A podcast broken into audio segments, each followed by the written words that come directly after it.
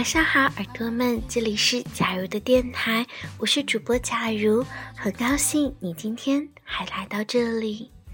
嗯，那最近社会上呢，很流行关于一个词语的诠释，就是你的颜值、你的模样、你的外表和你的内心。那经常有人问，模样重要吗？回答是。当然重要啊，因为衣着得体、外表端庄，也是对他人的尊重以及自我成熟的表现。没有人有义务必须透过连你自己都毫不在意的邋遢外表，去发现你优秀的内在。就像如果你希望你的男神或者你的女神多看你几眼，那么首先你的外表一定是最好能及时的吸引到他。那今天分享的文章来自一读，名字是“出来混，模样很重要”。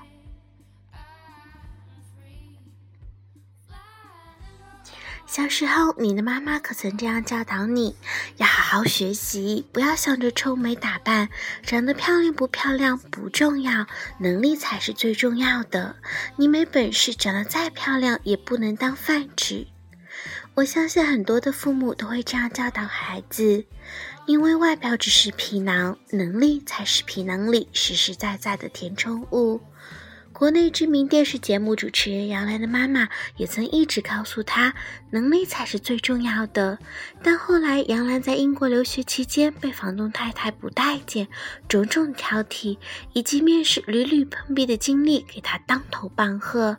曾经一直被认为贬义词的以貌取人，在这里居然成为一个褒义的词语。这是一种怎样的人生观的反差？你知道以貌取人是不对的，是对别人的不尊重。可是在这里，你却又不觉得他是就是这样的不对，因为世界上大多数人都在或多或少的以貌取人。你的心灵再美，别人的第一眼真的很难看到。正如杨澜在《作为女人，你必须精致》里说，她面试屡屡碰壁的原因是因为面试官认为她的形象与她的简历不相符，而她相信只要面试官给她展示自身能力的机会，那么她一定可以让面试官收回对自己的鄙视。可是因为形象不够好，她始终得不到自己表现的机会。后来，杨澜开始注意自己的形象，打扮自己。她发现穿戴整洁能让别人尊重自己，穿高跟鞋和使用口红能让自己得到更多绅士的帮助。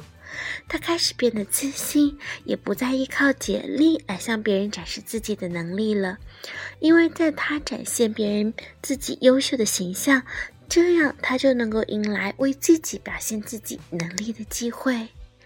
杨澜这才发现，虽然我们一再强调不要过分的关注一个人的外表，而忽视内在的品质，但我们也要清楚的意识到，一个人的名字是一个品牌，一个人的形象是一张名片，衣着得体、外表端庄是对他人的尊重，也是自我成熟的表现。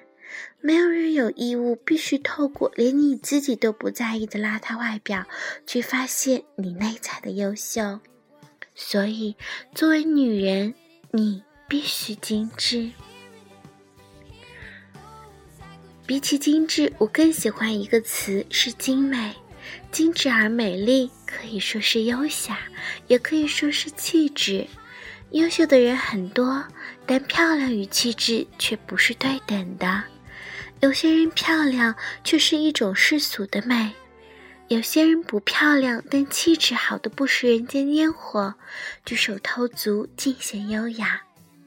人生一盘棋，人家一个俊俏的棋子儿，精神抖擞的站在那儿，你这儿像一个胖子，慢吞吞、油乎乎的挪出来，还没张嘴就已经输了。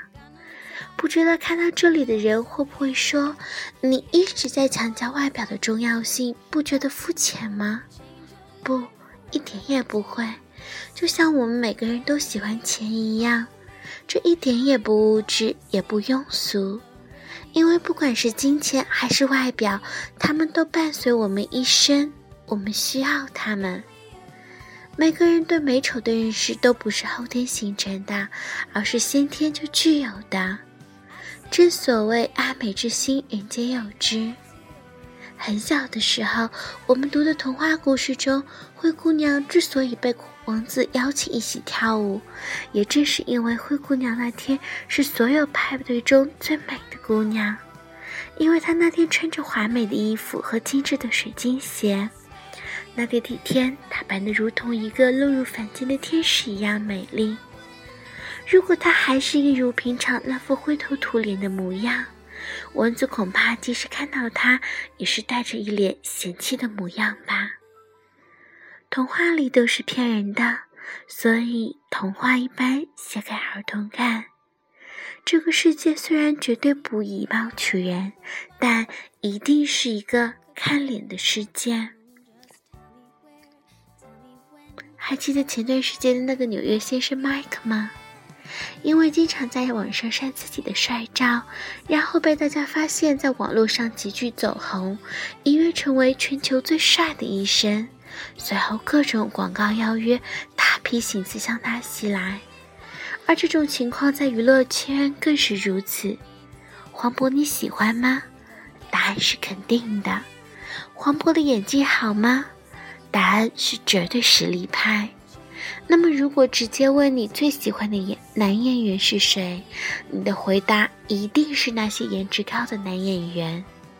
而那些小鲜肉虽然还不是绝对的实力派，但凭着超高的颜值就已经可以圈粉无数了。可见，出来混，模样还是很重要的。如果连外形都不好的，如有些时候连男女朋友都不容易找到，所以很多时候你想要别人找到你，那么第一件事情就是先给这么一个机会，让别人能够走近你，让别人觉得想要了解你，觉得你很美好。